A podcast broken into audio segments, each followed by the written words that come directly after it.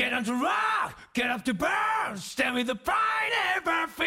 desire. Muy buenas, bienvenidas, bienvenidos a Mesón Sol, programa de videojuegos que vuelve esta semana a la normalidad, a un formatito más flexible, como siempre, pero que ya trataremos noticias y vamos a encarar el final de año con muchas ganas, ya que seguro que hay mogollón de anuncios. Vaya, esta semana sí ha habido muchas declaraciones y muchas cosas interesantes, pero no terminan de fraguar los juegos. Ha estado el Hideo Kojima por ahí hablando de algunas cosas, no vamos a tratarlo porque ya ves tú, medio teaser, no sé qué. Pero sí va tomando forma para un diciembre bastante loco, entre Game Awards que nos secuestren dos horitas y media y otro tipo de anuncios que pueda llegar a haber. Para este repaso, esta semana, que va a ser un poco más humilde, vamos a estar con unos bloques bien marcados, me acompaña para la primera mitad de este programa o los primeros tres cuartos, a saber, mi compañero y amigo Javier Iruelo. ¿Qué tal? Buenos días, eh, buenas tardes o lo que sea, porque no sé cuándo vais a ver este vídeo. Claro. Normalmente buenos días porque al final yo cuento, esto no es así por supuesto, pero yo cuento con que la gente a las 9 y cuarto está esperando el programa.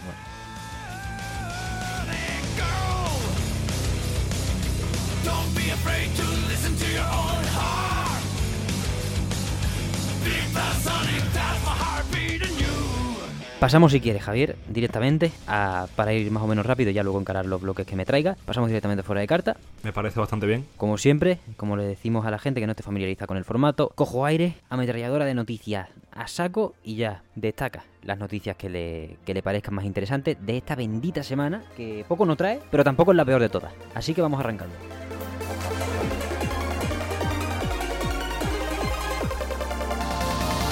Fuera de carta, tenemos, empezamos como la última vez, con una poquita de Game Pass. Si estáis escuchando esto el día de su estreno, no nos pierdan el ojo todos los domingos a las 9 y cuarto, ya podéis jugar a Chivalry 2, Medieval Dynasty y las dos primeras temporadas de The Walking Dead, los de Telltale. El 11 de este mes tendréis Costume Quest y Evil, el 13 Dyson Fiel Program, el 14 Scorn y el 18 de octubre cerramos el listado de la primera mitad con A Plague Tale Requiem, estos dos últimos de absoluto estreno. De las marchas destacamos esta semana Sable, un indie bastante guay que aún nos da tiempo a disfrutar, la verdad, es cortito. Un juego que ya está disponible en Game Pass y que lanza su versión 1.0 ya mismo es Vampire Survivors. El fenómeno promete la primera versión final para este 20 de octubre. Otros juegos con fechitas son Sackboy a Big Adventure, que saldrá en PC a 4K a 120 FPS con soporte del LSS y tasa de refresco variable el 27 de este mes. También ya disponible una versión más de Skyrim. Del Elder Scrolls 5 Skyrim Anniversary Edition aterriza en Switch a unos vergonzosos 70 euros y con actualización gratuita a los que pillasen la primera versión del mismo en la consola de los más de 111 millones de unidades. Por último, en cuanto a lanzamientos esta semana, el 2 de diciembre de este año tendremos Need for Speed Unbound, el cual ha presentado su primer gameplay esta misma semana y está siendo desarrollado por Criterion, el recién adquirido estudio de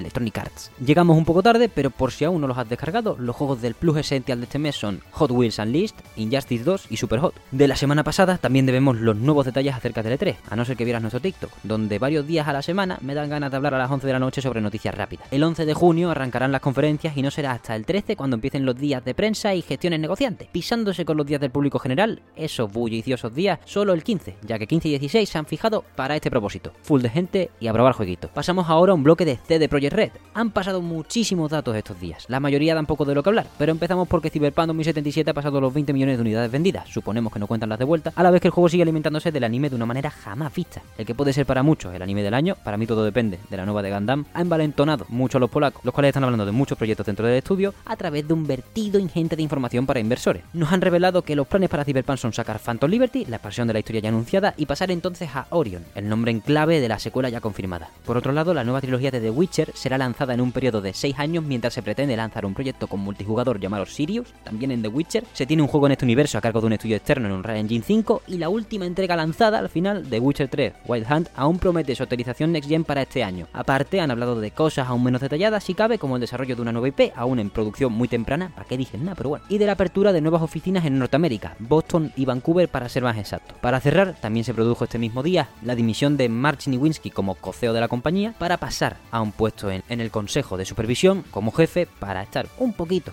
alejado de las decisiones más ejecutivas, pero continuar como cofundador de la compañía mamando ese núcleo y esa cultura. Otro que ha querido ponerse a dar detallito es Herman Hulst, presidente de PlayStation Studios. Aunque los juegos para un jugador siguen siendo su mayor fuente de beneficio, sobre los juegos como servicio que planean lanzar, recordemos, en su último informe financiero hablaban de 10 para el cierre del año fiscal 2026, dice que están a cargo de estudios recién adquiridos, véase Bungie o Haven de Jay Raymond, y que saldrán a la vez en PC y las consolas PlayStation. Y no digo solo PS5, porque ha hablado sobre los lanzamientos intergeneracionales también y puede que no se hayan acabado, ya que lo van a estudiar caso a caso. Google Stadia cerrará. Tras desmentir las filtraciones sobre un cierre en octubre-noviembre, Google comunica lo que podía habernos dicho entonces, que en realidad echarán la persiana el 18 de enero, devolviendo el dinero de las mensualidades anticipadas dispositivos y juegos durante los próximos meses. Desarrolladoras de todo el mundo hacen ahora base de las licencias pagadas por los usuarios en este servicio, prometiendo soluciones en el caso de IO Interactive con su Hitman o ofreciéndolas ya en el caso de Ubisoft, que tirará a priori de Ubisoft Connect para garantizar acceso desde PC a todo lo adquirido. Eh, la plataforma que ha llevado a cabo un gasto ingente, impaciente e inexperto en esta intentona de ingresar en la industria, también parece haber llegado a cancelar un proyecto en conjunto con Hideo Kojima, allá por los tiempos en los que esto todavía estaba medio en pie, siendo la razón de su cancelación la inclinación de Kojima Productions a hacer una secuela de Stranding de un solo jugador. Porque claro, los juegos como servicio en un eh, esto de la nube seguro que iban a ir de puta madre. El bloque más triste de este fuera de carta, por supuesto, no es Google Stadia, es la salida forzada de creativos clave de Zaum en la creación de Disco Elysium, la obra maestra del rol e hito en las vidas de muchas personas no verá secuela directa como seguro que merecía, ya que la disolución de la asociación cultural deja toda la propiedad intelectual en manos de la empresa que maneja los derechos, la cual ya dio luz verde a Amazon para hacer una serie y está buscando nuevos miembros para la secuela, que de algún modo saldrá. Los roles que buscan, por desgracia, son expertos en mecanismos de monetización e implementación de mecánicas propias de juegos como servicio. Así que de momento podemos hablar de que secuela de Dicollision, a ver, no hay. Por último, Fuera de carta tenemos un agradecimiento especial. Mesón Sol ha conseguido aguantar en una de las categorías de los premios al Gaming, a mejor podcaster del público. No sé cómo decir esto sin darme mogollón de cringe, así que os digo. Eh, a mejor podcaster del público está nominado vuestro presentador, Ángel Martínez. De verdad es un verdadero honor. Ole, ole, ole. Eh, me, da, muchísima cosa hablar de estas cosas. Primero en tercera persona y segundo mientras estoy tratando las noticias importantes de, de, la industria, pero no sabía dónde meterlo. Pienso que un agradecimiento, siendo además vuestra categoría, es de absoluto recibo. Se tiene que hacer, así que nada más. Muchísimas gracias por todo. Siempre por este apoyo incesante que nos hace, bueno, tener muchas cosas bonitas y entre ellas, pues estar en este tipo de listas tan privilegiadas. ya está, Irolo. Esto es. Han mencionado que se unen al Game Pass eh, juegos como el Medieval Dynasty y también el Chivalry 2. Importante. ¿Te acuerdas cuando jugamos al Chivalry 2 en la beta? Probablemente el mejor juego de la historia. Estaba muy bien, sí, pero también te digo, la comunidad que trae de Chivalry 1 puede ser de la cosa más misógina y, gamer cerrado que he visto en mucho tiempo. Había gente que utilizaba la N-word, pero eh, en cada mensaje daba asco el chat de ese juego. Eh, así que si os queréis meter, supongo que a lo mejor ahora que entra en Game Pass lo han censurado o tiene mejor moderación o algo. Pero en, en la beta el chat daba asco completamente y de hecho yo dejé de jugar por ese tipo de gente. La verdad que vayan bien de, ¿eh? O sea, es el típico juego que debería tener el. que debe tener el chat apagado, o sea, la capacidad del chat al 0% porque es que además estábamos jugando de pana, llevamos ya tres horas y de repente nos metemos en una partida y entra, es que entra, bueno, no voy a decir nombres, ¿no? De persona, pero entra, entra la florinata de, de la misoginia, tío, vaya cosa más, más mala y, Hombre, yo no creo que lo hayan modelado mucho mejor, ¿eh? Yo creo que seguirá viendo sapos y culebra. El, gameplay, el gameplay está perfecto, es un juego muy divertido. De hecho, yo me lo pasé muy bien cuando jugué con Ángel y creo que también estuvo por ahí Pablo o alguien, no recuerdo quién. Sí, estuvimos varios. Pero, pero el juego es muy divertido. Lo que pasa es que la comunidad es el, circo más de, puta basura más grande que he visto en internet en mucho tiempo. O sea, los foros asquerosos de Reddit a lo mejor se reúnen en, en Chivalry 2. Es que no, no entiendo. No entiendo de dónde sale esa gente sobre también han mencionado que sale la versión 1.0 del Vampire Survivor eh, como persona que le ha echado aproximadamente 50 horas al juego. Eh, quiero decir que está muy bien es un juego muy disfrutable puedes jugarlo en cualquier lado porque o sea tiene unos gráficos de que incluso una tostadora lo puede mover. Y es muy divertido o sea yo lo jugaba en clase te, lo puedo, te lo voy diciendo yo lo jugaba en medio de clase y con la mm, es muy simple simplemente tienes que mover el, al personaje y ya lo hace todo solo y tiene muchísimo contenido de hecho, yo, yo mm, cada vez que sacaba una actualización, metía nuevos logros en Steam y nuevas cosas, pues yo me dedicaba a sacarme el 100% cada vez que había una actualización. Es muy... Mm, es que tiene una cantidad de contenido increíble. Es uno de los lanzamientos del año sin, sin miedo a equivocarme, vaya. Un juego a 2 euros de mierda, que sale en el día está desarrollado por una sola persona, que al principio lo que hace para agilizar el trabajo, que seguro que sigue siendo una tarea titánica de cojones, es reciclar un montón de sprites, por ejemplo. Del Castlevania tenía todo, de, de Bayonetta también tiene arte, pero joder, es que estamos hablando de una sola persona que ha pegado un fenómeno que desde bueno, desde prácticamente principios de año, desde febrero por ahí, antes del mesón prácticamente, ya estaba con las 10.000 reseñas positivas en, en Steam. Es un tema serio. Que esté en Game Pass. Se, se dedicaba, el, el- el desarrollador se dedicaba a coger sprites de otros sitios porque, o sea, no, yo supongo Ahora hay que que hacer no, tiempo y yo. Sí, no le daría ni tiempo, ni, ni, ni a lo mejor no tenía ni los, los conocimientos como para hacerlo, pero en estas actualizaciones que están poniendo, últimamente están actualizando sprites con sprites propios y, y otros contenidos que también había cogido. Por ejemplo, la música. Eh, recuerdo que al principio, eh, cuando era, la, era Early Access, era una basura. Era, era prácticamente eh, Penny's Music, era, era, era horrible. Era, era tener ruido de fondo. Yo jugaba sin música porque es que era, era, era un mojón. Y ahora sí que están poniendo, están, supongo que estará contratando a gente para hacerlo. Y está muy disfrutable el juego. Eh, os recomiendo que si tenéis dos euros, supongo, o mira, si lo queréis jugar pirata, porque o sea. No, coño, sale Game Pass también. O sea, no es es, que, dinero. es que está huevo, tío. Sí, sí, pero bueno, si, si eres demasiado rata, como que dos euros no quieres, eh, pruébalo gratis y luego seguro que lo vas a comprar. Es de los pocos casos que la suscripción a Game Pass es más cara que el juego en sí. Sí, sí. Y encima es un juegazo. Más cosas, Javier. Bueno, sobre lo del anime de CD Projekt, ayer me vi los dos primeros episodios para ver, porque me lo han recomendado mucho. Uf, es demasiado bueno, ¿eh? Y yo todavía no me lo he terminado, o sea, voy por el segundo capítulo. Jugué Cyberpunk, nada más salió. Me lo compré porque un amigo mío dijo, ¡buah, esto es increíble! Claro, él no se habría encontrado ni medio bug porque jugó 10 minutos y yo me, me fié de su palabra de 10 minutos. Al final disfruté el juego porque, o sea, lo- mi propio, yo creo que mi propio cerebro hizo, mira, te has gastado 60 pavos en este juego, tienes que disfrutarlo. Y me lo pasé más o menos bien. Eso sí, los bugs tenían una pecha. No sé si, si lo habrán arreglado, supongo que sí, supongo que ahora con todos los, Sí, los sí, sí, hotfix y todas las cosas, a lo mejor ahora es un juego, es un juego bueno, es disfrutable como mínimo. Pero en el estado en el que yo lo jugué era intratable. Y la verdad que el anime, yo creo que está un poco intentando, bueno, un poco no, que lo está intentando, blanquear la situación, ¿no? En plan, intentar que toda la gente que no fue a jugarlo porque tenía todos los bugs del mundo, ahora entre en, entre en el juego. Yo, yo te lo digo claramente, no lo está intentando, lo ha conseguido de pleno. Cyberpunk ha pasado los 20 millones de unidades vendidas después de toda la traca de mierda que ha tenido que, que aguantar el proyecto y los desarrolladores. Bajo mi punto de vista, partiendo de la base de lo que le dije a Pablo hace, un, hace tres o cuatro programas, de que no voy a jugar Cyberpunk nunca, ya por, por, la, por las historias de, de explotación laboral que hay detrás y todo, a- ahí llega mi tope, paso. Yo ya tengo un amigo que se ha comprado el Cyberpunk por, por después de verse el anime. Claro, si es normal. Puedo decir su nombre y, y No, a lo mejor puedo no. liquear su IP, pero no, no lo voy a decir. Claro, no vamos a hacerlo como Roberto la semana pasada. Joder, lo han conseguido de pleno, de pleno. Está perfectamente organizado lo de sacar el anime un montón de meses después del lanzamiento del juego, porque ellos mismos sabían el estado en el que estaba el juego. Dice, mira, sácame el anime, a tomar por culo, como me dé tiempo a arreglar el juego antes, esto es juego de niños, porque vaya, la gente que está entrando ahora con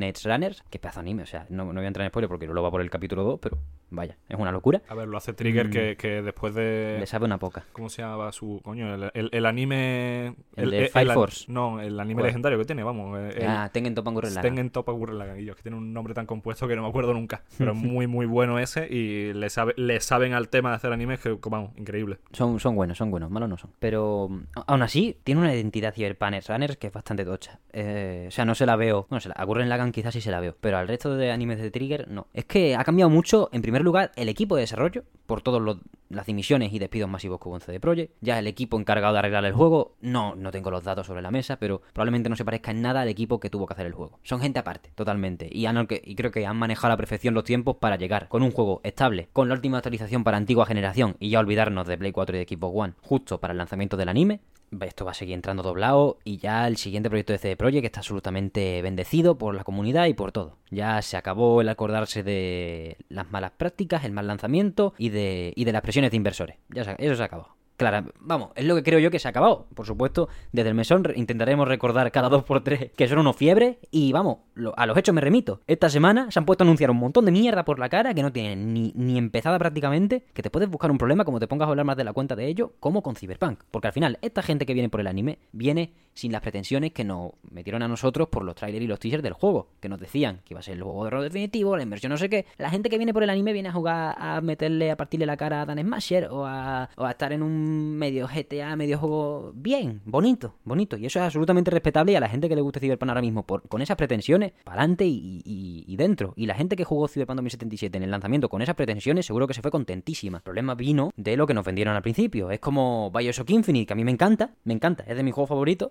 porque yo nunca vi antes de comprarlo, o sea, tenía 13 años cuando lo compré, em, te- 13 años una polla. 10.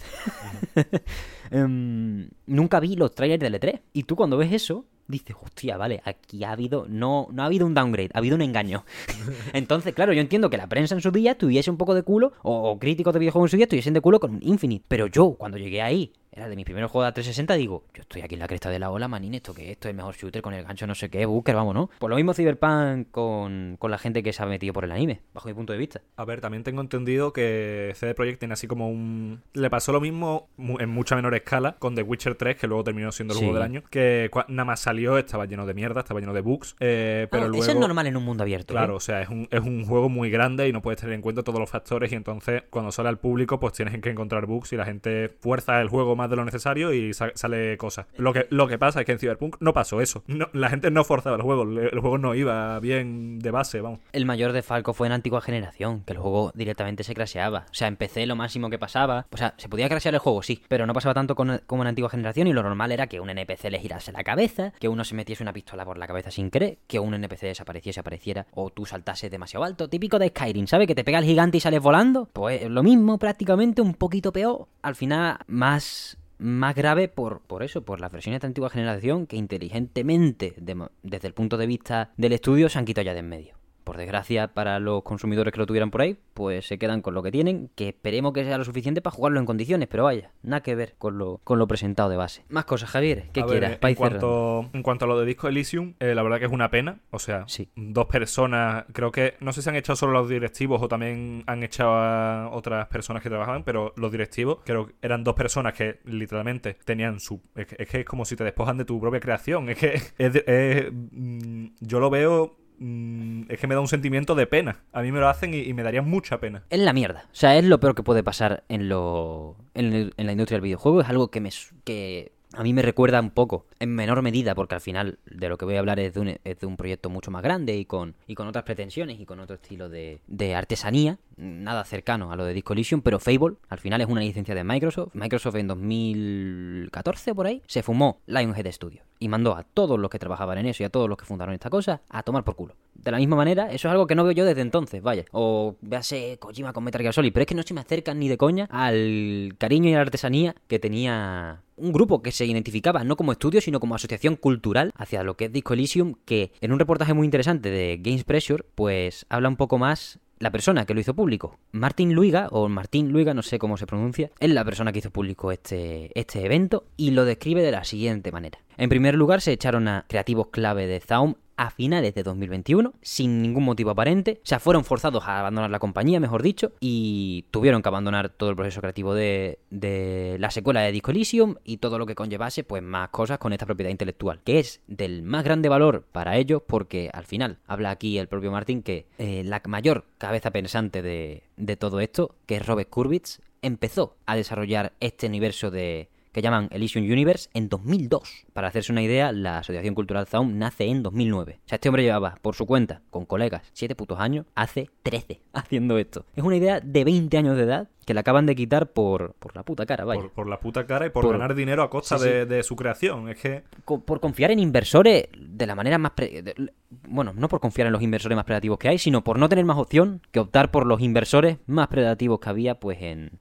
en este puto mundo de mierda. Porque vaya, es que lo ves, es que no tiene sentido. Porque tú puedes ser ningún... hem- hem- Hemos pasado ya la época de ponerte farruco con tu estudio y echar a la gente. Véase Lionhead, véase Kojima con Konami, etcétera. Aunque Kojima con Konami tiene otras capas de, de polémica y tal. ¿Qué dinero creen que van a generar con un juego como servicio de Disco Elysium? Sin los creadores originales después de toda esta polémica. ¿Qué dinero creen que van a generar? La serie de Amazon ya se había dado luz verde con la asociación cultural absolutamente metida en el proceso. No, no sé si en la, en la creación de la serie, pero sí todavía en el estudio y con ganas de hacer una secuela, más allá de que hay- hayas vendido su idea absolutamente anticapitalista a la puta compañía más asquerosa que hay en el planeta Tierra, prácticamente Amazon. Porque ya me jodería, ya es distópico que tú estés haciendo communist propaganda a full de puta madre, porque es lo que es y me encanta. Las cosas como son, es un juego con muchísimas capas y súper verosímil que defiende unas ideas bastante justas hacia, hacia la gente, hostia. Es un mundo espectacularmente construido sobre unas bases que defienden unas ideas, pues increíbles. Partiendo de esa base, que, que te vendan la licencia a Amazon para hacer una serie, pues ya me jodería. Pero te lo tragas y sigues. Y ahora va y te dicen a finales de año, bueno, del año pasado, que te tienes que ir. Por presiones y por cosas que no terminan de aclarar y que, y que esperemos que se aclaren en un tiempo. O que al menos, como dice Martín Luiga en, en, este, en este reportaje o en esta entrevista,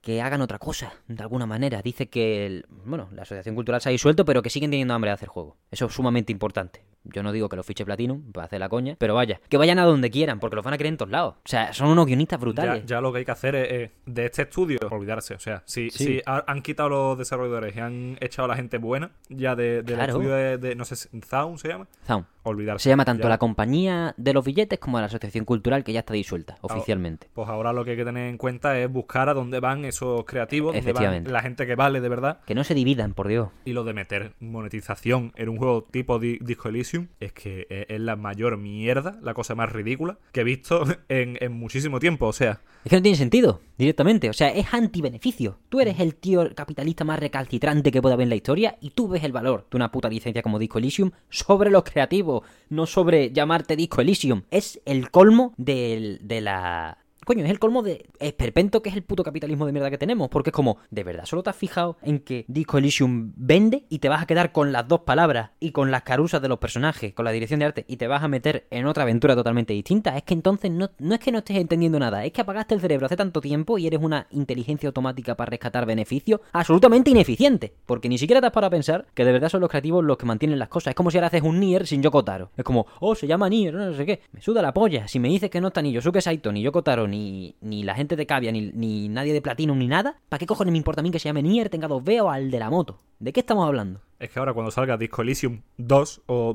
como coño se llame, va, va, lo que va a hacer es matar a la franquicia. Hombre. Ya está. Mm, Es que va a ser, ese va a ser una mierda. Y luego ya, si se dedican a hacer un tercero, porque probablemente rasque dinero ese, ese segundo, porque tiene ya el precedente de Disco Elysium 1, que es la puta polla.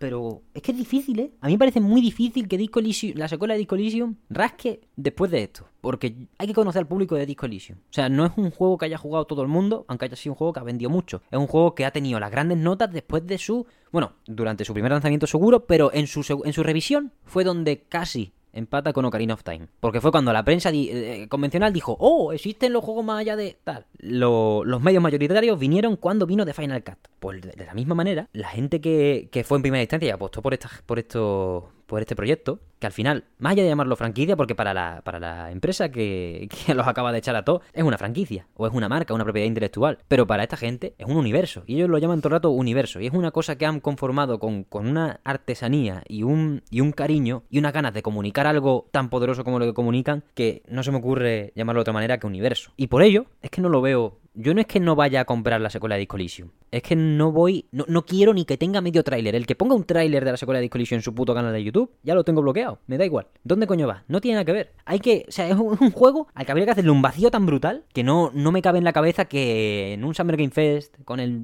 Trapala este, o, o en cualquier otra conferencia, veamos un tráiler de Disco Elysium 2 y me quieran decir, wow, ¿cómo, qué cosa, ¿no, chicos? Es como, bueno, te pueden. Yo también tengo otro juego luego del que quiero hablar que hay que hacerle un vacío brutal, Ya. pero... Vamos ya si quieres, Javier, porque me estoy calentando con el Disco Elysium y no quiero, no quiero, no, no- no quiero pasarme de, de frenada. Sí decir que, que a todo el que haya disfrutado de sus grandes obras, que no le, eso es lo que hemos dicho, que no le pierdan el ojo a los creativos, que los busquen por ahí y que por Dios que se mantengan juntos, que fichen por quien sea, vaya. Es que pueden fichar por, pueden hacer su propio estudio otra vez y hacer un Kickstarter. Tú imagínate un Kickstarter de esta gente, por Dios. Es que me meto yo de cabeza, es que se mete cualquiera. Ahora ya hay muchos medios para democratizar la, la, la creación de videojuegos, dentro de que sigue siendo un mundo inhóspito y sumamente hostil. Pero hay medios para que no tengan que depender de estas gentuzas que los ha echado, así que Kickstarter, fichar por otro estudio, lo que sea. A día de hoy podemos decir que es moral piratear Disco Elysium. No le deis dinero a esa gente. A Herolo siempre le gusta tirar por la piratería, un poquito en el mesón, pero Soy, puede que soy el hijo de puta que más lleve. juegos ha comprado. Compro cualquier cierto, juego. eso es Lo- me gusta pagarlos. Me gusta apoyar a la industria. Por favor, no paguéis dinero a esa gente. No le deis dinero a esa gentuza, por favor. Gracias. Hablando de gentuza a la que no hay que dar dinero.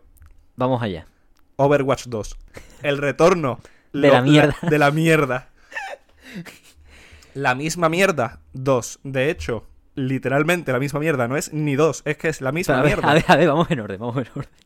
Se ha lanzado ya Overwatch 2. Yo no pretendía hablarlo en el mesón porque directamente me gusta hacerle el vacío brutal a todas las creaciones de Activision Blizzard de principio a fin hasta que se haga la, la adquisición de Microsoft y con esa adquisición se echa todos los trozos de mierda que hay por ahí. Dicho esto, tú, has querido traerlo y lo introducimos, vaya. Overwatch 2, ya disponible. El mismo juego 2, seguro que mucha gente nos puede hablar de los cambios en gameplay, los cambios en jugabilidad, que es un miembro menos en el equipo. El mismo juego 2 en tanto que cierran el primero y que en realidad lo vendieron siempre como una actualización del 1, véase al estilo Fortnite Chapter 2. Quiero decir, esto, nun- esto es gratis y esto es early access entre comillas, en tanto que es una actualización del mismo launcher. En la vida va a haber una versión física de Overwatch 2, al menos en el futuro cercano, y no se va a vender a 60 euros como se hizo en la primera entrega. Es un perfil tan distinto de juego respecto al 1 en cuanto a situación que no sé por dónde empezar. Pero me gustaría empezar por lo que dice Irulo. El retorno de la mierda. Mantiene el nivel en gameplay y todo eso, se le puede gustar muchísimo a la gente, es un hero shooter, pero lo que sí vuelve, una vez más, a otros putos juegos online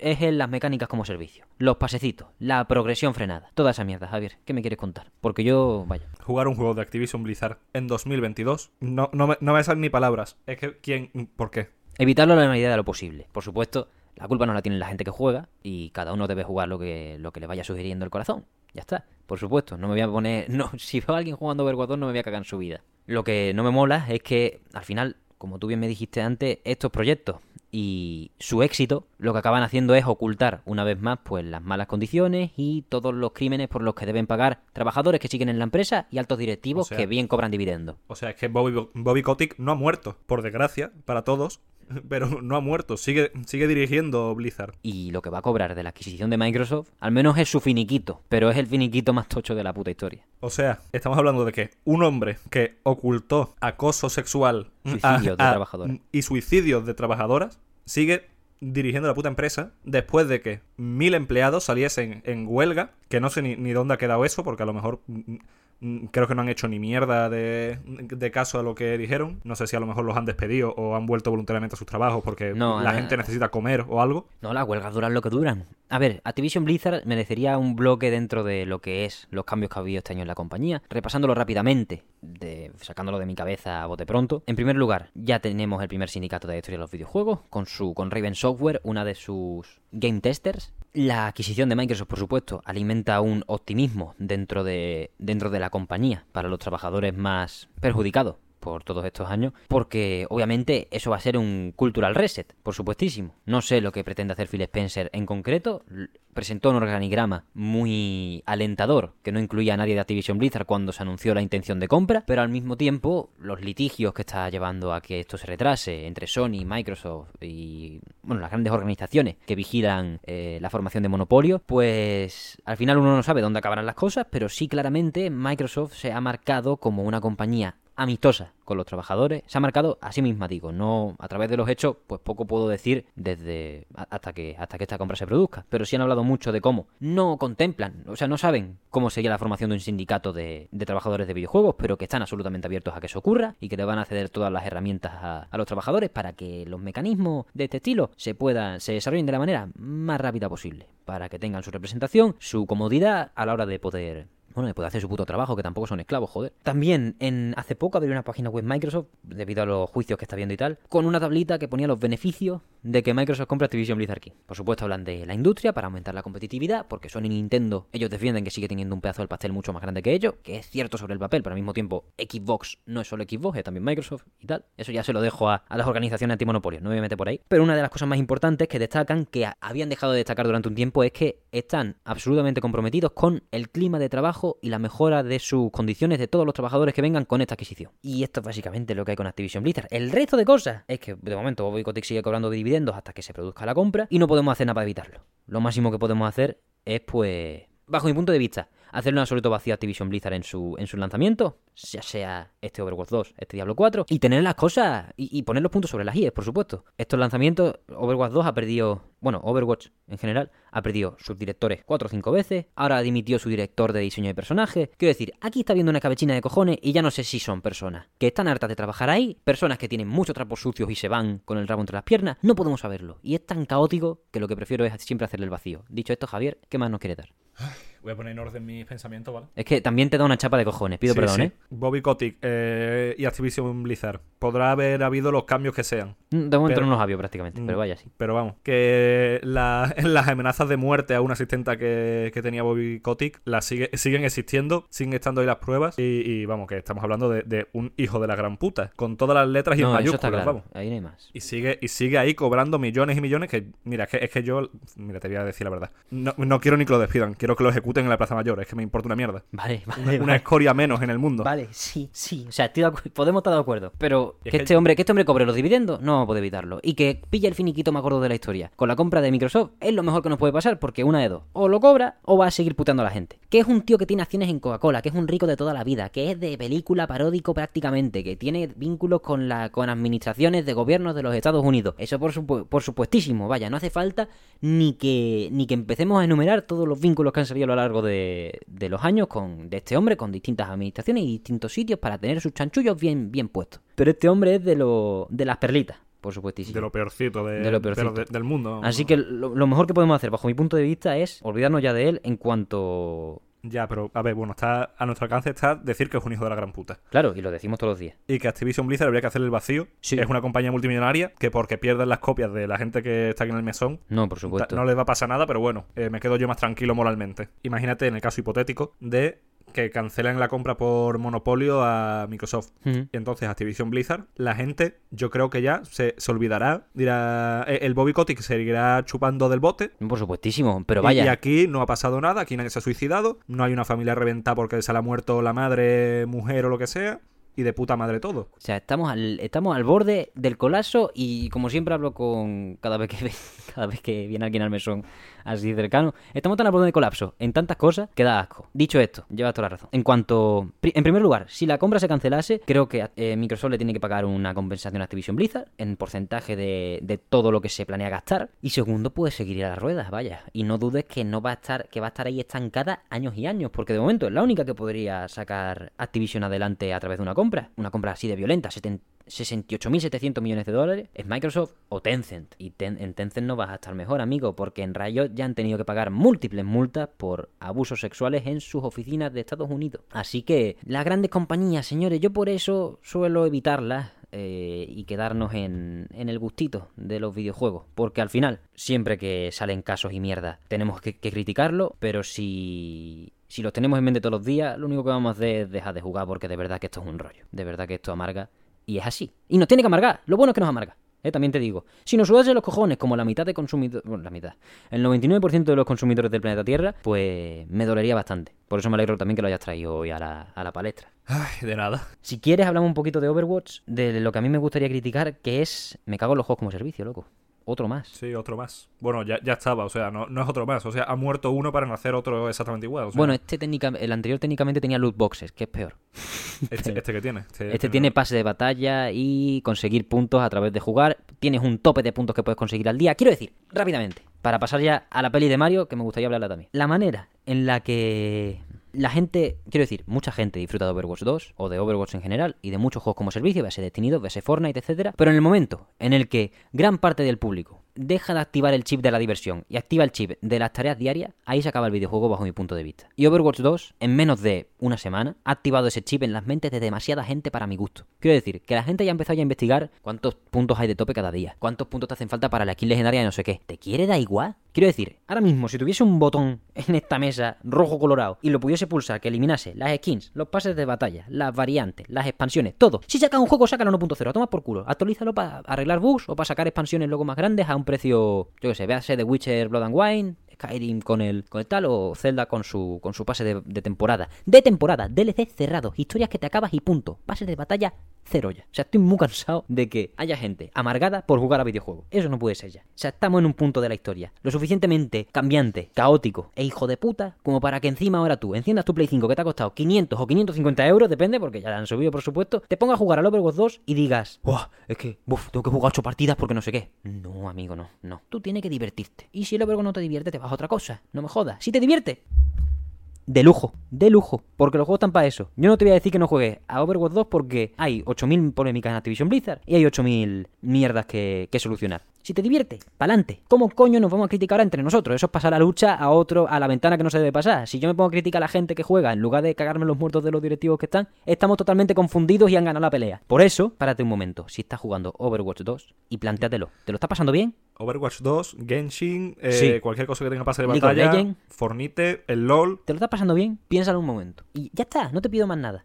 Piénsalo un momento. Y lo mismo es si algún juego te amarga, si algún juego cerrado de campaña te amarga, por lo que sea. O sea, si te frustra tanto un Soul, Souls, si te frustra de verdad, deja, deja, otro día, otro día. Dicho esto, los que más facilitan la frustración y la mierda son los que tienen estas mecánicas predativas que dan puto asco y que no tienen cabida en esta industria, por eso, bueno, la tienen perfectamente, tienen su nicho y tienen, bueno, su, nicho, tienen todo el pastel y, y son un coñazo. Y precisamente Sony, la principal, una de las principales baluartes de, de los juegos, de las experiencias de un jugador cortitas y satisfactorias, ya está hablando de cómo pretende sacar 10 juegos como servicio para final de 2026. Estamos tan hasta las rodillas de mierda que creo que la gente merece pararse un momentito y pensar si de verdad se está pasando bien con lo que está haciendo porque, joder, al final la muerte de los videojuegos está en el final de la diversión. Es que, tío, yo no sé, yo, yo recuerdo ya con añoranza cuando me tiraba en el puto sofá, me cogía la Nintendo y me jugaba mi juego que estaba completo y no recibía ninguna puta actualización porque estaba ya bien. Y no tengo que pagar ni putos pases de batalla de mierda, ni, ni skins, no había nada, estaba de chill, tenía capturado mis Pokémon, me hacía mi casa de Animal Crossing, me, y yo, es que, ¿por qué? ¿Por qué? Es que, qué asco de gente, tío. Es que ojalá volviéramos al puto trueque. Que no quiero dinero, coño. Que la gente asquerosa, los putos ricos, ojalá se mueran todos, coño. El otro día estaba yo estudiando con mi hermana historia, se- historia de España, que tiene está ahora en, eh, dándole caña, y le digo, y estábamos estudiando los pueblos ¿qué era? Los prerrománicos, los griegos, los fenicios, toda esta gente. Y decía que los griegos trajeron, no sé si los griegos, o, o todos los prerrománicos trajeron el alfabeto, la esclavitud y la moneda. Y le dije, mira, los tres cánceres de la humanidad. El alfabeto, reject knowledge, reject the knowledge, stop. La esclavitud, por, por definición automática, y la puta moneda de mierda, capitalismo asqueroso, tío. Dicho, dicho esto, chavales, estudiad, matad al sistema desde arriba. Dicho esto, no, no os va a dar tiempo. Estamos en, el, estamos en el descuento, señores. Abracen a sus familiares y, y pásenlo lo bien que puedan. Porque yo, de verdad, aquí están las dos vistas, ¿eh? Yo respeto la de Iruelo, pero la mía es esta. La mía es abracen a lo suyo porque vaya. Como el tío que en 2013 puso disfrutando del verano porque en siete años viene el virus. Eh, un visionario, un, un visionario. que así, ¿eh? Vio el final del mundo, el cabrón, ¿eh? Oh, las conmovisiones en el mesón. Qué pena, de verdad. Menos mal que están los videojuegos buenos, Javier. Y una cosa que nos recuerda que existen los videojuegos buenos, a veces, muy pocas veces, en realidad, es cuando, de manera buena de verdad, la marca se expande. Véase cómics, como con los Souls, que tienen sus mangas, sus cómics. Véase con anime, Cyberpunk, que aunque Cyberpunk no me guste y me da igual la situación en la que esté, el anime es buenísimo. Pues podemos hablar también de la peli de Mario en este caso. Venga, un- un- Se ha anunciado, por fin esta semana, se ha emitido por fin el tráiler con su majestad Shigeru Miyamoto y todos los reventados que hay por ahí junto a Jack Black. No, no me sé el nombre del... Son los dos Chris, el de Illumination y Chris Pratt, el mayor. El, el hombre que ha grabado el vídeo más a punta de pistola de la historia prácticamente. ¿eh? la verdad que se le veía tenso, pero tenso, leyendo un script The seguro. King of the Cupas. Cupas. que vaya, tío. Que actor, que eres Star-Lord, cabrón. Es una prueba más de que cuando hace de Star-Lord hace un poco de él mismo. Sin lo de cazador católico. Pero es un poco una prueba más de eso, ¿no? De que cuando le toca decir un texto, se la atraganta. Lo que no se le ha atragantado a Nintendo es la pasta que va a recibir con, con esta mierda, porque se notan los billetes en, este maldita, en esta maldita película, ¿eh? Más allá de lo que nos parezcan los doblajes, cada uno en su país al final. Por supuesto, a Chris Pratt, pues a mí no me, a mí no me mola su voz en la peli de Mario, pero no lo voy a escuchar, porque la vamos a ver en español. Y del doblaje en español me voy a ahorrar hablar hasta que lo escuchemos un poco más. A ver, yo lo acabo de ver antes de empezar el programa, me lo ha enseñado Ángel. No lo veo tan mal el, el español, no lo veo tan mal. A mí Da- me tiene un poco de culo, pero vaya. De- después de ver el inglés, o sea. no Eso sé. es cierto. Es que Chris Pratt, la verdad que no me... mm, Pagar a famosos para, para hacer voces no me parece a mí el, el mejor tema de... No, es la mierda. O sea, podemos o entrar sea- en que es la mierda. A no ser que, yo qué sé, por ejemplo, Jack Black de verdad ha sido actor de doblaje, aparte. Quiero decir, estaba... Coño, y es cantante también en, A ver, en Jack Psycho, Black, ¿no? Jack Es un artista. Es, mu- es muy bueno, sí. pero Jack Black es un artista. Quiero decir, no es un actor de Hollywood, es un artista. Igual que, por ejemplo, el Terry Cruz es un artista, es aparte. O sea, es un nota que actúa, es un nota que dibuja, es un nota... Es un tío que le sabe, sí. Leonardo es- da Vinci. Sí.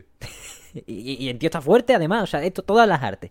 El cabrón, todo la- el abanico de todas las artes lo tiene. Chris Pratt no.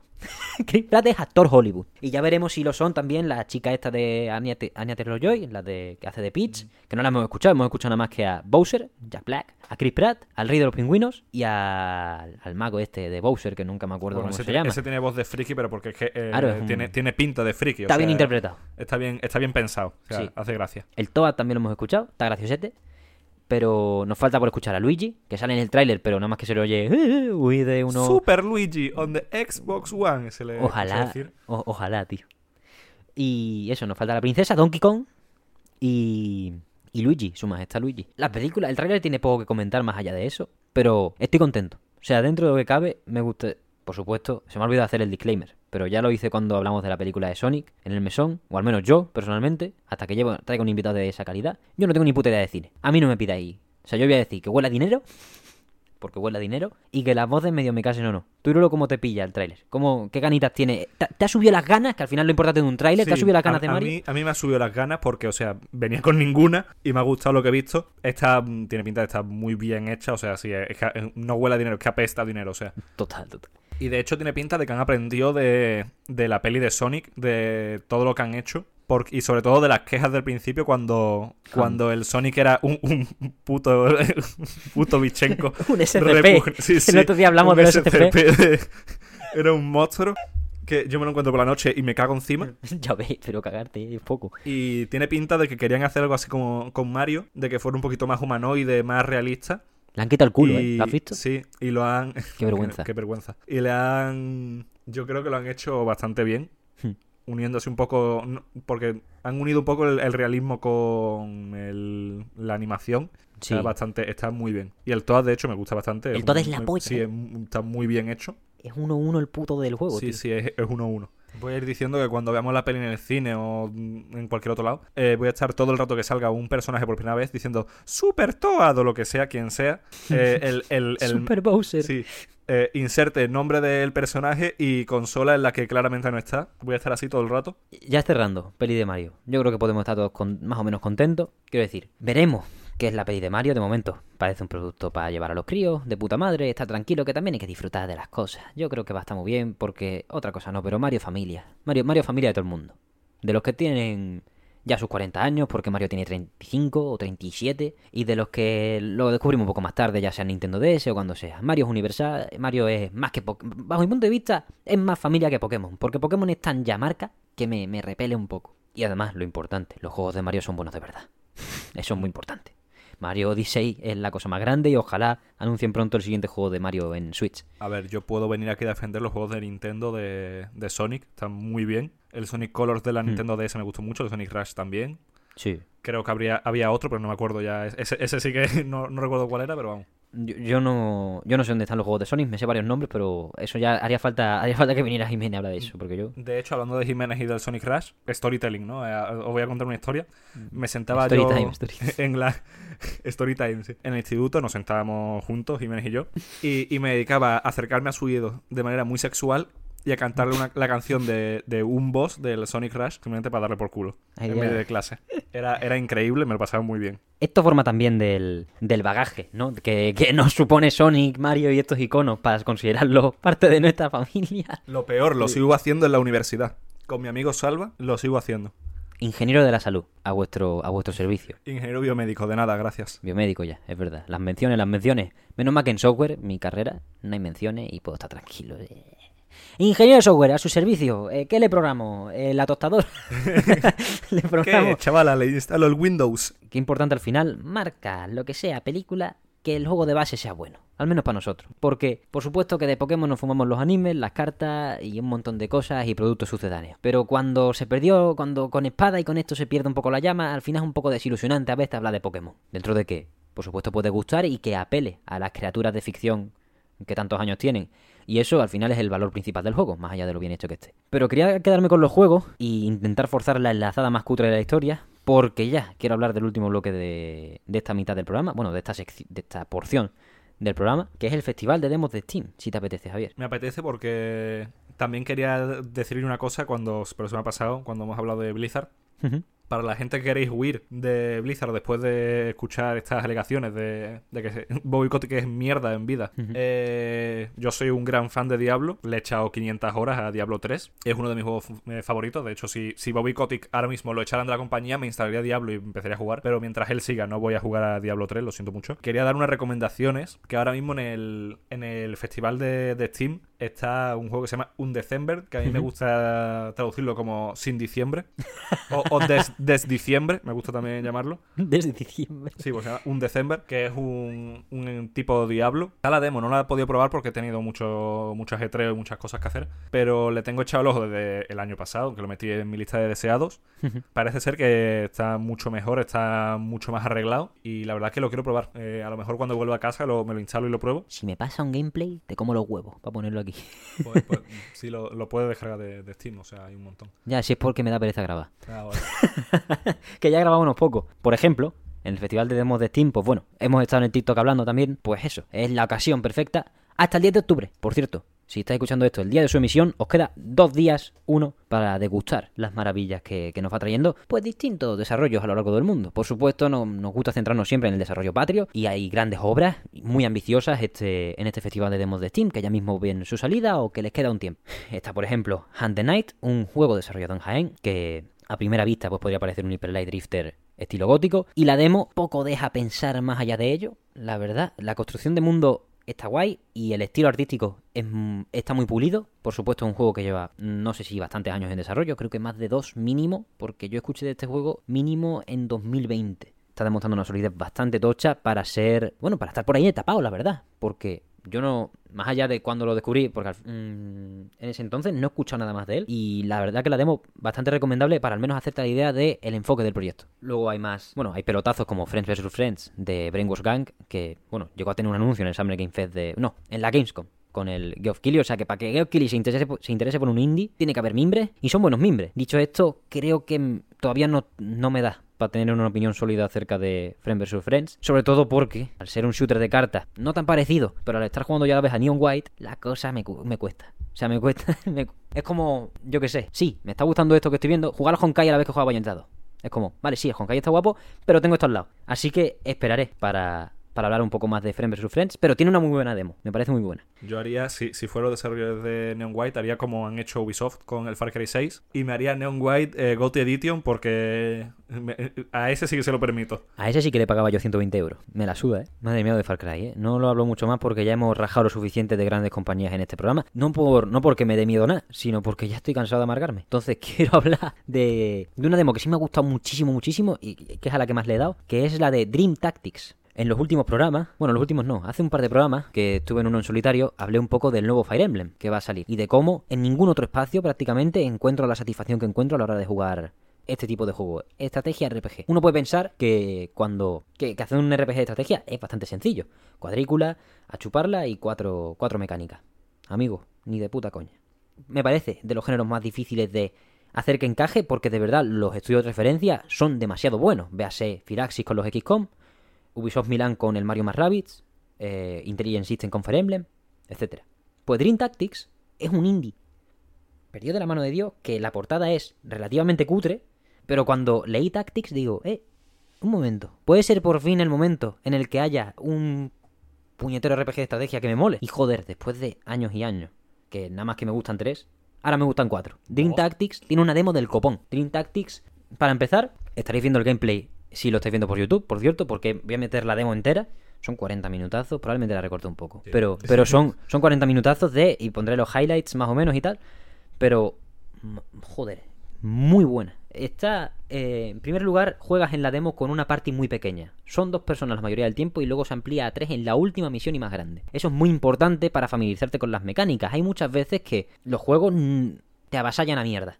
Son demasiado, yo qué sé, de repente te presentan un abanico de personajes que tiene 6 snipers, 6 bazookas, no sé qué, 20 unidades ya en el segundo combate ya tienes 8 unidades. Eso para la gestión en las dificultades más altas suele ser difícil y para que la gente se, fa- se familiarice con el, con el género, pues complica. Entonces, que el juego empiece con dos personajes es muy importante. Una de las novedades de Dream Tactics que no tienen ninguno de los tres que he mencionado, ni XCOM, ni Mario más Rabbids, ni Fire Emblem, es que a la vez es un juego de cartas. Me explico las unidades tienen su baraja de habilidades por defecto, la cual cada turno pues se baraja y se refresca. Te dan 5 cartas de las que tienes, se pueden duplicar. Y según la suerte que tengas, pues también puedes ejecutar distintas habilidades dentro de unos puntos de ejecución que tienes. Tienes 5 puntos de ejecución al principio, creo que en toda la, en toda la demo se quedan en 5 por turno. Entonces hay un abanico de, de estrategias y de, y de movimientos que entre lo randomizado y la flexibilidad que tienen los mapas, que son grandes y son y los personajes tienen mucho radio de movimiento, pues hacen que los combates sean muy distintos. No hay una forma de encarar todos los combates, por supuesto, la típica, eh, la guarra de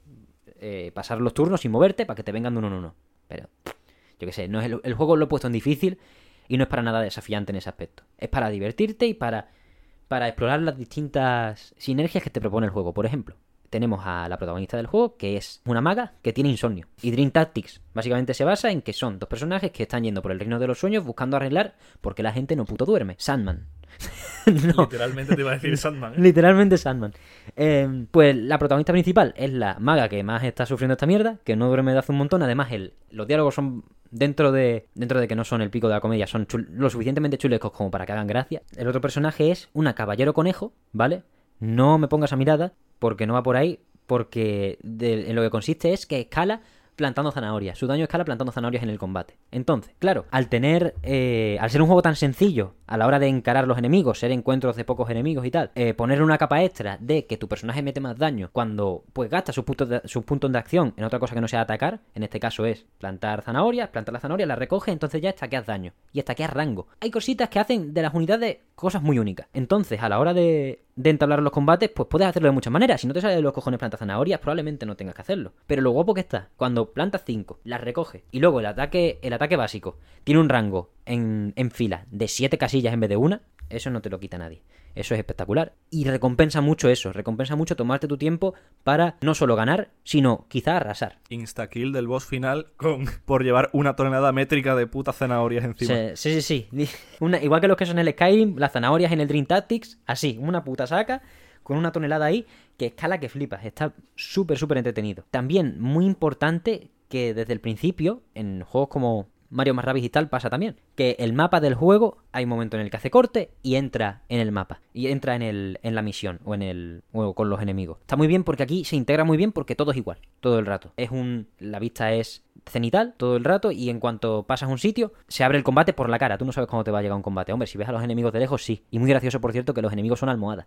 Y son muy estúpidas. O sea, son es una variante de los rabbits, entre comillas, mucho mejor. En el sentido de que son tontas de verdad. No son tontas porque van torpes, se tropiezan, no sé qué. Son tontas de que son literalmente estúpidas. El primer combate de la. El primer combate del tutorial, del tutorial de la demo, es. Estás caminando por el mapa normal, están charlando de cómo no duermen un carajo y están en la mierda, y ves un cofre. Y al lado hay un cartel que pone free. Y es como, bueno, el cofre de toda la vida en un videojuego, el cofre está para cogerlo y ya está, no hace falta que ponga free. Pues te acercas, lo coges y te hacen una emboscada y dices, te dije que iban a caer por el cofre gratis. ¿Quién no, quién no coge un cofre gratis en, ¿A quién en no una de gustar? Claro, ¿a quién no le va a gustar un cofre gratis del siglo I en este, en este mundo, en este mundo onírico? Directamente te atacan sin, sin nada y tú te los cargas y sobrevive uno que sale corriendo. Pues al final de la demo acabas en un conflicto bélico con una, con un pueblo entero de almohadas porque desde el principio piensan que, que sois bandido. Y es, es que son tan recargadamente estúpidos los diálogos de las almohadas que dinamizan mucho lo que a mucha gente le espanta de los RPG de estrategia, que es la charleta, en muchos casos. Más en Fire Emblem, por ejemplo, en XCOM la charleta o eh, tal. Y en Mario más Rabbids sí puede llegar a ser pesada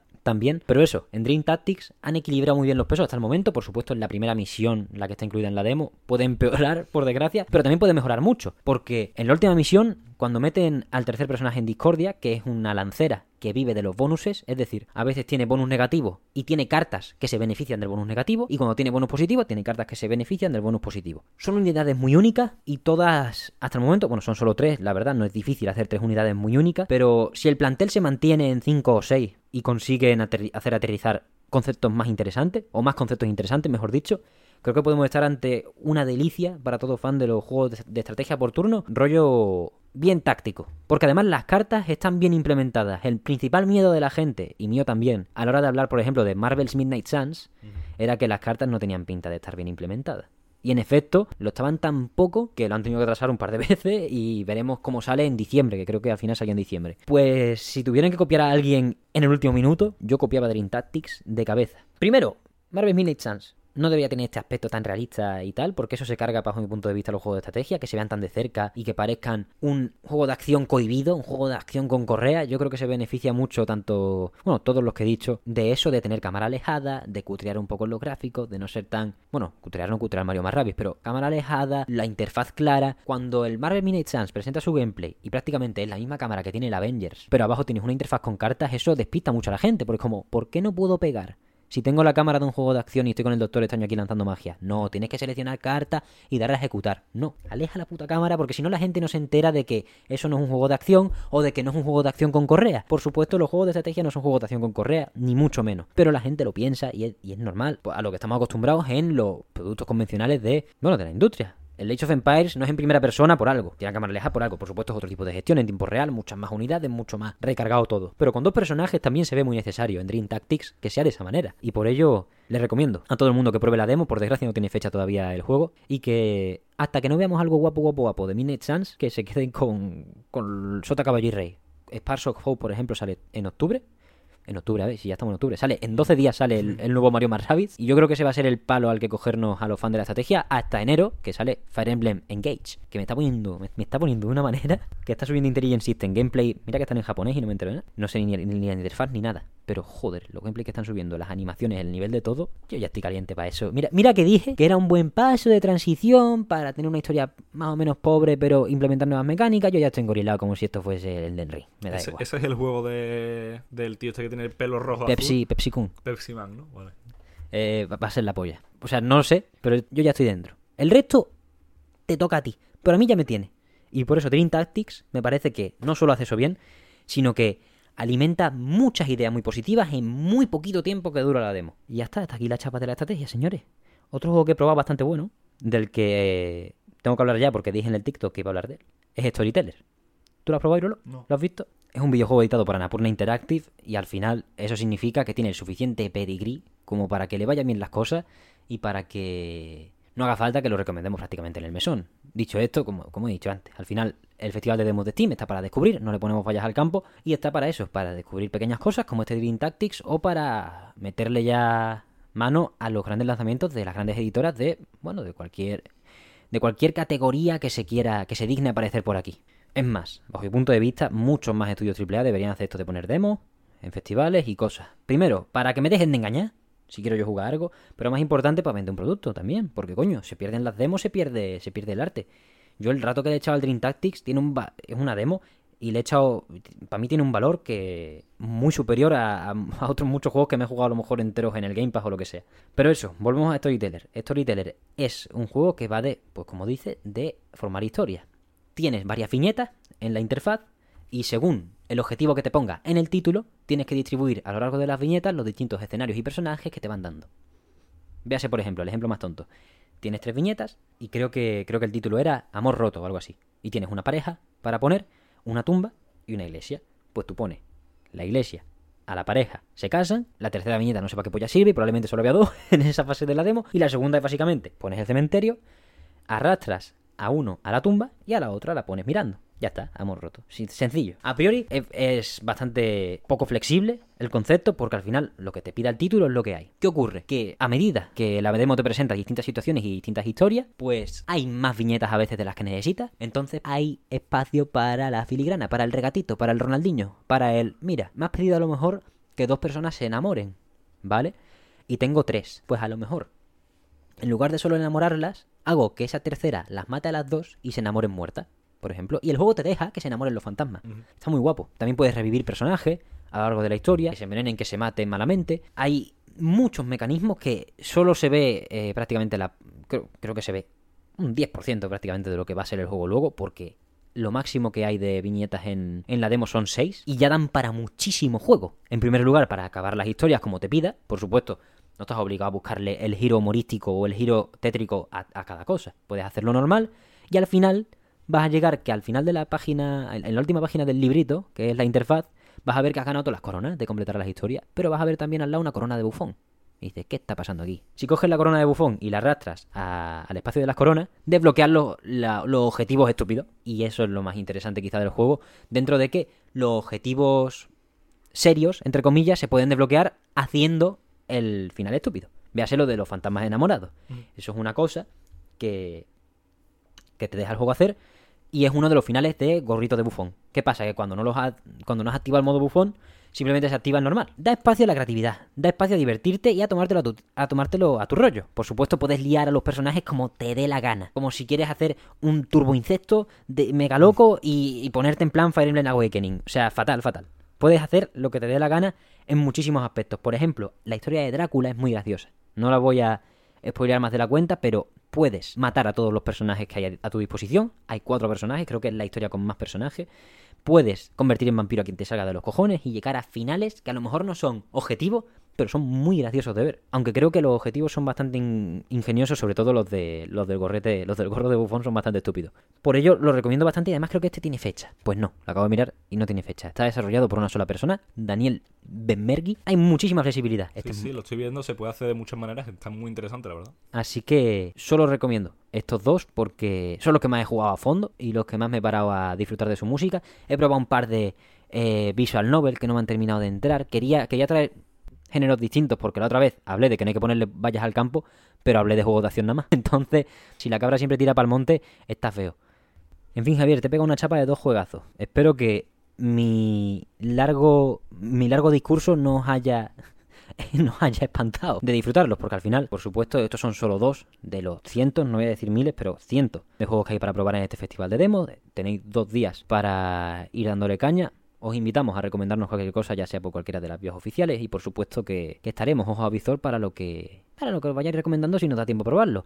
Por cierto, si creéis que nos da tiempo a probarlo, hay muchos juegos que dejan su demo después del festival de demos de Steam. Me di cuenta de eso con Dome Keeper, que me arrepentí de no poder probarlo en el festival de demos y luego vi que seguía instalado en mi ordenador y lo podía jugar. Así que no, os espantéis, la vigencia de este programa no acaba el 10 de, del 10 de octubre. Quizás algunos de los juegos que hemos recomendado, o muchos de los que queréis echarles el diente y no, y no os ha dado tiempo, sigan con su demo estable, porque claro, porque quitar la demo, si de todos modos, o sea, es publicidad gratis y tenerla ahí, por supuesto, Steam Next Fest es el foco, pero quitarla después no tiene sentido. Así que nada, Javier, si quieres vamos cerrando esta, esta parte del programa. Sí, vamos cerrando ya. Perfecto, pues muchísimas gracias por venir, Javier, primero, porque no te voy a despedir, eh, o sea, la despedida la hago con, con el siguiente, así que nada, lo que quieras decir a tu disposición está, para, para ir cerrando. Bueno, gente, sed, sed felices. eh, por favor, no le deis dinero a compañías eh, que tra- tratan mal a la gente en general, ya no a sus Ya ves. trabajadores, a la gente. Y no sé, darle un besito a vuestros padres si tenéis y ya está. Vivid felices. Es que de, Ubisoft a 120 euros Edition, a Activision Blizzard haciendo el polla todo el puto año, a la disolución de Zaun. Tiempos oscuros, Javier. Menos mal que están los videojuegos de bien para salvarnos. Y si no, nos vamos a ver la peli de Mario y que salte ya el final de Evangelion y nos vamos a la mierda. Pasamos ya a un juzgado de guardia abierto para un caso bastante, bastante interesante. Hablamos ni más ni menos que de Gonzalo Bartual que vuelve para defender Ark Survival Evolved. ¿Algún comentario, amigo? Ya me jodería. bueno, antes, antes de que entre Bartual, he de decir que, bueno, Ark, a mí, a mí personalmente me parece una mierda de juego. Hostia. Pero, pero a ver, al menos no es Atlas, ¿sabes? Ah, es algo mejor que, que sus otros juegos, pero bueno, que se mejore de mi parte.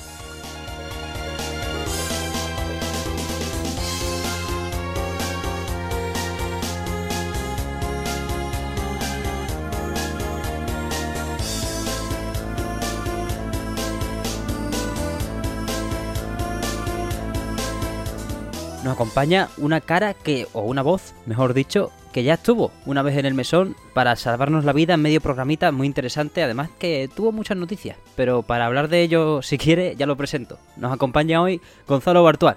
¿Qué tal? Hombre, ¿qué pasa? Señoría, me presento aquí sin abogado. Si quieres, Bartual, eh, repasamos primero el recorrido que, que nos ha llevado desde, desde tu primera aparición a, a lo que vamos a tratar en, en esencia el día de hoy.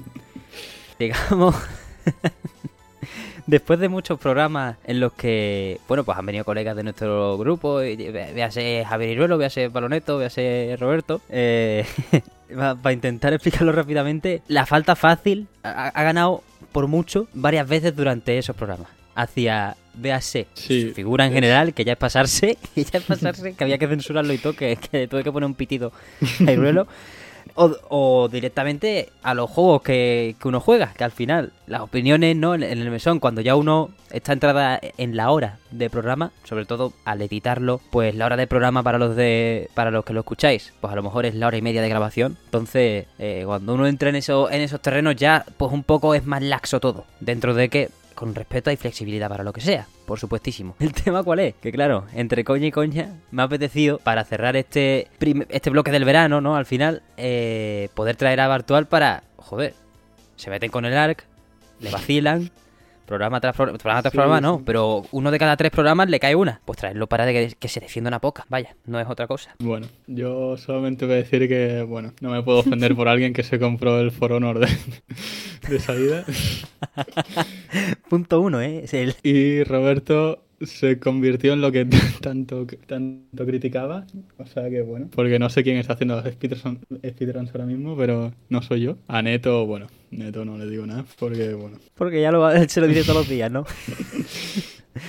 ya lo sabe perfectamente. Muy bien. Bueno, defensa del Ark. Bueno, a ver, yo lo recuerdo como el, el juego el que mejor me lo pasaba, ¿eh? La verdad es que... A ver, sí que es cierto que, como todos los juegos supervivencia, yo creo, cuantas más actualizaciones sacan, normalmente va a peor o te divierten menos porque ya sabes el ritmo que lleva y esas cosas. Sí. Y no sé, hoy me he metido en la tienda para ver qué coño está sacando el ARC y he visto naves espaciales y he pensado, ¿y qué cojones? ¿Y qué cojones está pasando aquí?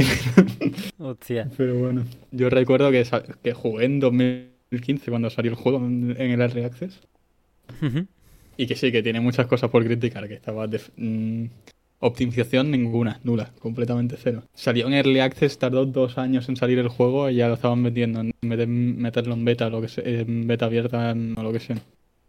Pero a ver, realmente el juego cuesta 16 euros y lo han costado siempre. O sea, yo me acuerdo que me lo compré por 11 de salida. O sea, Hombre, hay que tener en cuenta muchas cosas. Ahora, ahora la realidad de Ark es muy distinta, ¿no? A la de aquel entonces, pero valorándolo desde el principio, un estudio independiente que decide de los primeros el día de la historia para empezar, que abre, o, o si- no el primero, porque abre una veda súper interesante para empezar en la industria de los videojuegos, que ahora hay mogollón de juegos mega interesantes. Véase, por ejemplo, el Vampire Survivors, que decide tomar esta vía para sí, Pues, yo estoy bastante a favor, la verdad.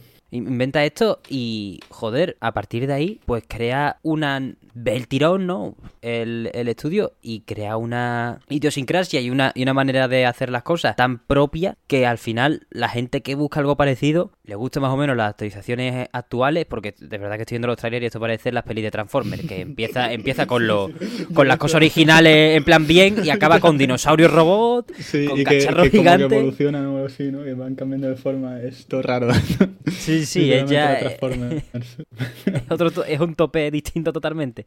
Pero sí. Sí. entiendo que el que busca algo como Ark no tiene otro sitio, no tiene cojones que, que venirse para acá y, y disfrutar lo que pueda, al fin y al cabo. A ver, bueno, a ver, el ARK no solamente por los dinosaurios. O sea, yo empecé a jugar porque yo soy mucho de juegos de supervivencia, tipo Minecraft, Rust o ARK o lo que sea. Y mucho de juegos online de jugar con gente. O sea, yo solamente juego juegos online. Prácticamente no. Jugar en solitario no sé por qué no me atrae tanto.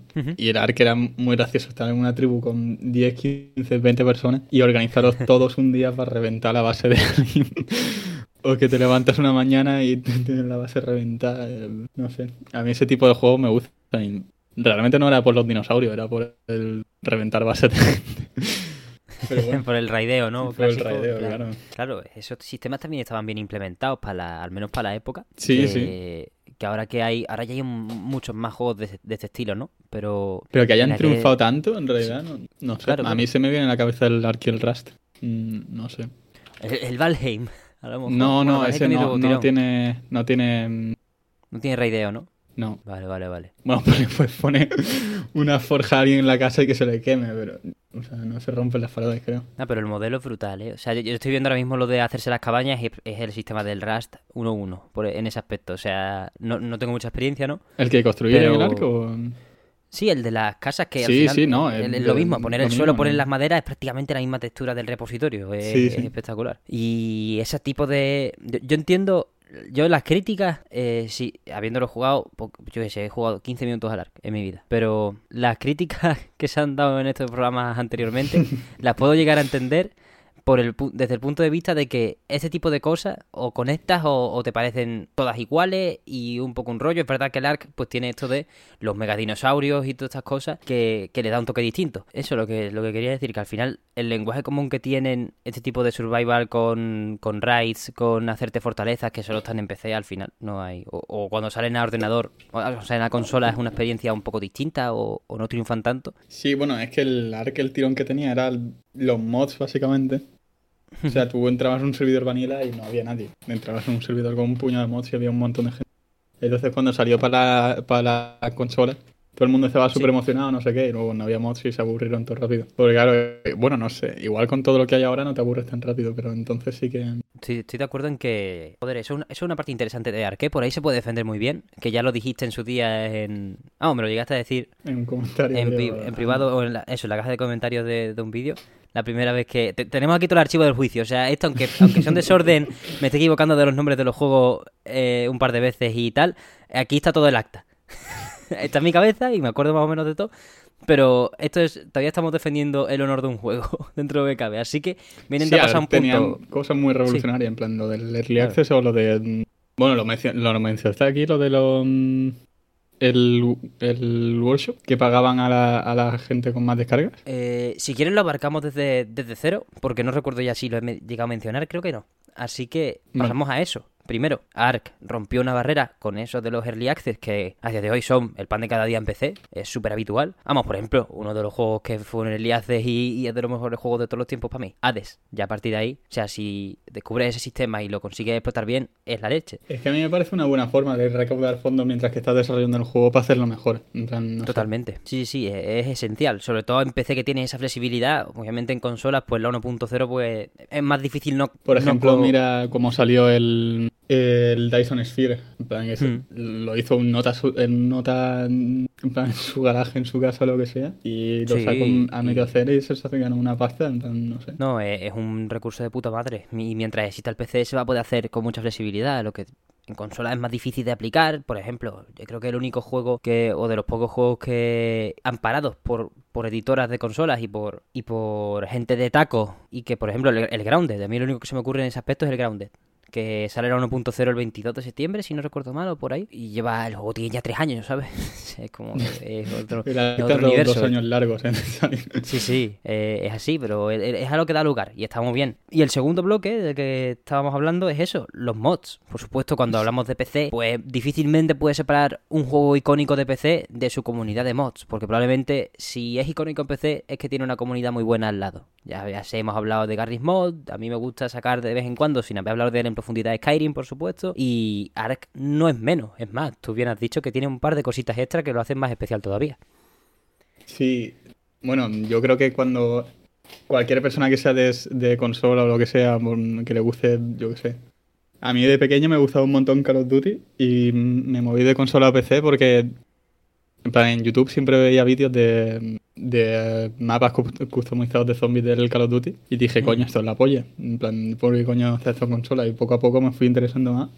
Y al final me cambié por eso, mm, para jugar al Call of Duty 5 en PC. Luego Hostia. ya salió el 3 con lo, que lo tenía ya integrado, porque el, el 5 creo que lo tenías que cambiar tú una cosa. En el 3 ya directamente te lo descargas, lo pegas en una carpeta y ya tomo... Bueno, en, en el workshop de, de Steam. Y bueno, el ARC lo que hizo es que en el workshop la persona que cada mes tuviese más descargas le, le daban 5.000 pavos. No sé si, no me acuerdo en qué, en qué moneda, supongo que dólares. Sí, probablemente dólares. Pero vamos, mm, pocos juegos hacen eso. Y hay mucho, muchas cosas que tú te descargabas de mods y al- a la semana siguiente, porque el ARC era literalmente actualización por semana, o sea, por cada semana, cosa nueva, eh, mm, dinosaurio nuevo, estructura nueva, y en plan, ¿qué cojones? Mapa nuevo. Y, y hay muchas cosas venían de mods. Claro, que al final implementaban contenido de, de mods dentro del juego, dentro de la carpeta normal del juego. También. Básicamente, sí, sí. Que, claro, se junta, se junta un ambiente tan customizable junto a un estudio que tiene esa mentalidad abierta de saber aprovechar las oportunidades que, que es otro rollo. Por ejemplo, el caso de Skyrim es, es al contrario un poco. Mete la, la comunidad metiendo mods y de repente Bethesda y Steam intentan sacar los de los mods de pago. Que no sé si. que es de los momentos más infames probablemente de la historia del PC. Fue como la- el apretar las tuercas por la cara con el trabajo de la gente Sacar dinero que de ya ni tuyo. ¿no? Y, y encima, encima de un día para otro. Eso fue terrible, vaya. O sea, pues si llega a ir. Si lo hubiésemos dejado, Bethesda y Steam habrían ido por esos derroteros. Y menos mal que no les dejamos, porque vaya. Ahora son de. Bueno, Bethesda más que Steam en mi, en mi opinión personal. Pero es una compañía súper icónica que, que tiene el cariño de la gente por cómo trata la- normalmente a la comunidad. Pero porque nos hemos olvidado muy rápido de eso también, ¿eh? Con el. Por tenerle un poco de respeto a la historia, que al final es como es. Que ahora Sí, la leche, pero el mamón quiso cobrarnos una mensualidad por, yo qué sé, meterle un mod de, de un chaval de Moldavia a mi puta carpeta de Skyrim. Que por en medio Bethesda no interviene en nada. También es que perder en, en PC yo creo que sería perder ventas, porque hay un montón de gente que se va de PC por el, O sea, que se va de consola por la mensualidad de, o sea, bueno, o anual o como lo quieras pagar en el online. Entonces, si te quieres cambiar, cambiar por mods y por online y el online te lo quitan, no te vas a cambiar. No, si te ponen mensualidades, o sea, ahora, ahora mismo la única mensualidad que se debería pagar en PC es el Game Pass. Si es que te interesa, si es que te interesa. Que por cierto, el ARC está en Game Pass. Sí, Para- sí, sí. para quien lo quiera ir catando. Es, es así, tío. Ya, sobre todo en, en esa época, o sea, lo de los mods de pago, eh, eso es una locura. Y precisamente Ark hizo lo contrario, que es pagar a los mods. que hasta a día de hoy, que yo sepa, no lo ha hecho no lo ha hecho nadie más, que yo sepa. O de forma abierta, Eh, bueno, igual mm, hay compañías que Sí. ven algún mod todo guapo y... eh, Bueno, en el Counter hay gente que hizo... que Bueno, en el Counter sí que pagan por, por las skins. En el Sí. Counter cada, cada ciertas cajas creo que hay mm, dos o tres skins que las cogen de la workshop y las meten dentro Ah, y les pagan a... en plan, Es porcentual en- del porcent... No sé, no sé cómo va la verdad. Y hay gente que hizo mapas en el Counter y, y los cogieron para hacer... en- Bueno, en plan, los mapas que van saliendo los van proponiendo gente. Y si te cogen tu mapa, pues te pagan para que Hostia, salgan en el competitivo. Mira, pues eso eso está muy Ahora, bien. Yo creo que debería eso- hacerlo más gente. Eso es controlar que- la comunidad un poco, porque la gente, en plan, es que en los juegos de shooters, en el Counter ya llega un momento en el que los mapas típicos son los que más le mola a la gente y mapas nuevos es un poco coñazo. Ah, tú lo tienes bueno. que aprender de nuevo y Claro, todas las el- esquinas, la sinergia y todo eso. Claro, entonces hay mucha gente, bueno, yo por ejemplo, cuando jugaba me, da- me daba un poco de aquillo que sacase mapas nuevos, pero bueno.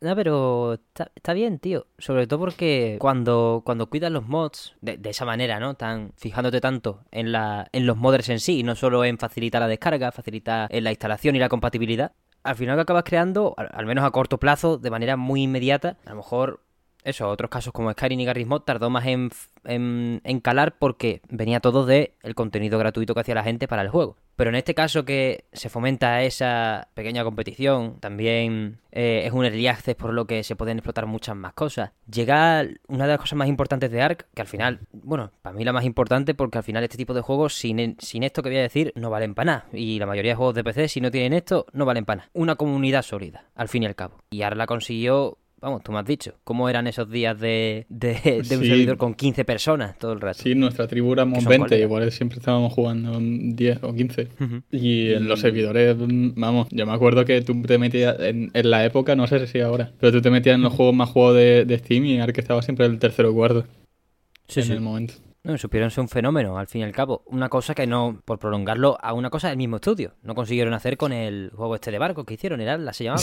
Ese sí que fue una Terrible. basura. Claro. Quiero decir, de- Sí. depende también de. Bueno, y también sacaron se- el Last Man Standing de, de Ark, que era como un Fornite pero de Ark, que no los... Uf.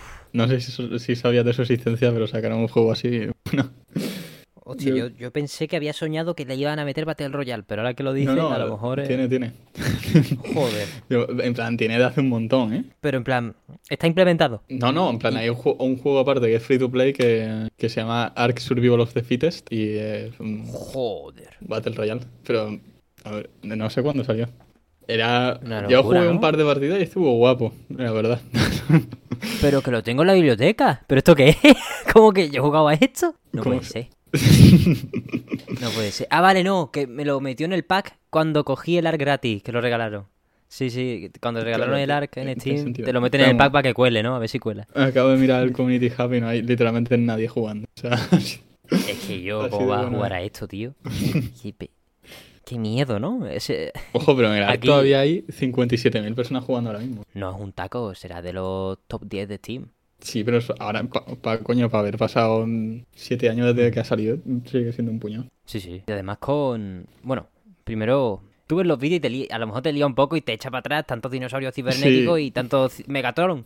Pero A ver, es que hay muchos juegos que son así. no, igual. Y a mí me da asco verlo y jugarlo. Sí, no, no, ya Pero sí, que no, yo- al final esto, también Ark, esto ya no lo sé, esto ya te lo pregunto. Dentro de que, aunque sea un juego de supervivencia en el que se juega con, con gente y, y bueno, tú Bueno, puedes jugar solo. al ritmo... el- Claro, al ir, al ir al ritmo del servidor puede ser más complicado, pero es un juego en el que te puedes gestionar la vida. Tú como veas, puedes ir a tu ritmo. Lo de los dinosaurios cibertrónicos puede no molestarte si decides no llegar nunca a ellos. Sí, bueno, en plan, cuando empezó a salir todo eso, yo seguía jugando. Bueno, todo eso no, en plan, las primeras cosas que, en plan, había hasta metal cuando yo jugaba. Luego metieron el cristal, que era básicamente lo mismo que el metal, y luego metieron mm, no sé qué mierda que se llamaba tech, que eso es lo último que yo viví. Y había una cosa que se llamaban eh, servidores primitivos y eran que básicamente era de, de antes de la actualización esa. No Mm, sé si eso sigue existiendo, en plan que si no quieres jugar a toda esta mierda súper eh, futurista, pues no. Hombre, y además que ahora los servidores, pues la mayoría estarán muy avanzados, ¿no? Y No, no, entonces si te lo juegas ahora... O sea, cada dos por tres van borrando. la- Sí, sí. Ah, vale, vale, vale, eso está muy bien. No es como el Rust, que el Rust lo tiene programado. En plan, todos los servidores llega un momento que tú enciendes un servidor y sin que tú le digas al servidor nada, te lo borran. Hostia. a tomar por culo. Y eh, bueno, el ARC no. El ARC, el administrador del servidor decía: Yo mm, reseteo este día. En plan, había Mm. servidores que era cada mes, cada dos meses, cada tres. Ah, mira, mira, eso está bien. Entonces tú te metías en el ARC y había una opción de búsqueda, que bueno, la búsqueda. Mira, el ARC cuando estaba jugando estaba mal optimizado, pero el ARC en el menú era una basura, una mierda. Yo me acuerdo a veces de darle a filtrar algo en en- para buscar servidores, en plan filtrar por em, eh, jugadores o por lo que sea, o por Sí. días que lleva el servidor en, en funcionamiento. Y te lo juro que igual tarda- tardaba 20 minutos en, en filtrar. Y luego cuando entrabas, otra media hora o algo así, tipo GTA cuando entrabas en el menú de carga. Uf, qué cosa más mala, ¿eh? El GT Online. Pues yo diría que Oh. el ARC era peor. En su, en su época era peor. No sé si lo habrán mejorado, pero. Oye, ya que estamos hablando de comunidad y de las posibilidades de jugar solo y de comenzar como quieras, porque al final tienen estos barridos también de borrar el server, ¿solo es disfrutable este juego? A mí no me cabe en la cabeza. Ahora a mí tampoco, a mí, sinceramente. Pero vamos, en- Dani, un amigo, mi- un, un amigo de Neto y mío de la carrera, juega solo. Yo no lo entiendo. en Siempre me he preguntado qué, qué hace. Yo no lo entiendo. Bueno, pero se lo pasa bien el Se hombre. lo pasa bien, se lo pasa bien. Pues ya está, eso está bien. Entonces tengo una pregunta Vale, para cerrar bloque ARC. vale, vale. Y esta ya, aquí sí que no hay defensa, porque esto sí que es terrible. ARC 2, ¿qué? Ah, Con, con todos ustedes No Vin tengo- Diesel. O sea, ¿esto qué es, tío? No, no tengo palabras. No, Claro. Señoría, No pienso responder a esa pregunta. tengo esta pregunta. Vamos, me tengo la pregunta, pero lo, lo voy a jugar, o sea. Evidentemente. cómo es esto, no? Espero que, espero que esté incluido en el. Bueno, sí, le dijeron que estaba en el Game Pass. Sí, porque salió, salió en la Xbox and Bethesda Game Showcase y en esa conferencia todos los juegos eran de Game Pass, lo dijeron al principio. Vale, pues. Sí, y si lo es Silksong, que la gente no se lo creía, pues lo será Ar- Ardo. Vale, yo lo jugaré seguro. Más que nada para volver a jugar un rato con, con la tribu del momento, que hace un montón que no, no nos juntamos todos para jugar a algo. A, a ver cuándo sale, también te digo, ¿eh? Tiene fecha 2023 y se supone que en la Game Showcase de Xbox y Bethesda los juegos eran de aquí a 12 meses, pero te lo tienes que creer, ¿eh? Lo voy a jugar en- no por el juego, sino por la compañía. Pero. Sí. No, hay juegos que se dan a eso, ¿eh? O sea, Sí, sí. al final, como hablé con Roberto, con el Garry's Mod, que el Garry's Mod es la mayor caja de juguetes de la historia, es maravilloso, pero te pones con cuatro colegas y como si fuese una mierda pinchando un palo, que está. Pues hasta aquí el programa de hoy. Vamos cerrando ya con tu permiso virtual. Nos podéis ver en YouTube y nos podéis escuchar en Spotify, Evox y Acast. Cualquier comentario acerca de, bueno, acerca del ARC, espero que no insultéis más, por favor, porque no queremos abrir otro, otra sesión de este juzgado. Acerca de las demos que vayáis jugando en Steam o cualquier otra cosita que nos queráis traer, pues son comentarios del más grande valor y nos lo podéis lanzar a través de cualquiera de las vías oficiales: Twitter, Instagram, TikTok, que ya está activito, los comentarios de Evox, los comentarios de YouTube. Estaremos con el ojo del compuesto para cualquier movimiento poder detectarlo. También, si queréis apoyarnos aún más, tenemos un coffee para que lancéis vuestro pil metal, vuestras pesetillas, lo que queráis lanzarnos, pues está por ahí. coffee.com barra mesonsol para acercaros a la hucha. Solo me queda agradecerle a Iruelo y a Bartual su imprescindible presencia en el programa de hoy y a ustedes también. Muchísimas gracias por todo, una vez más, y nos vemos la semana que viene.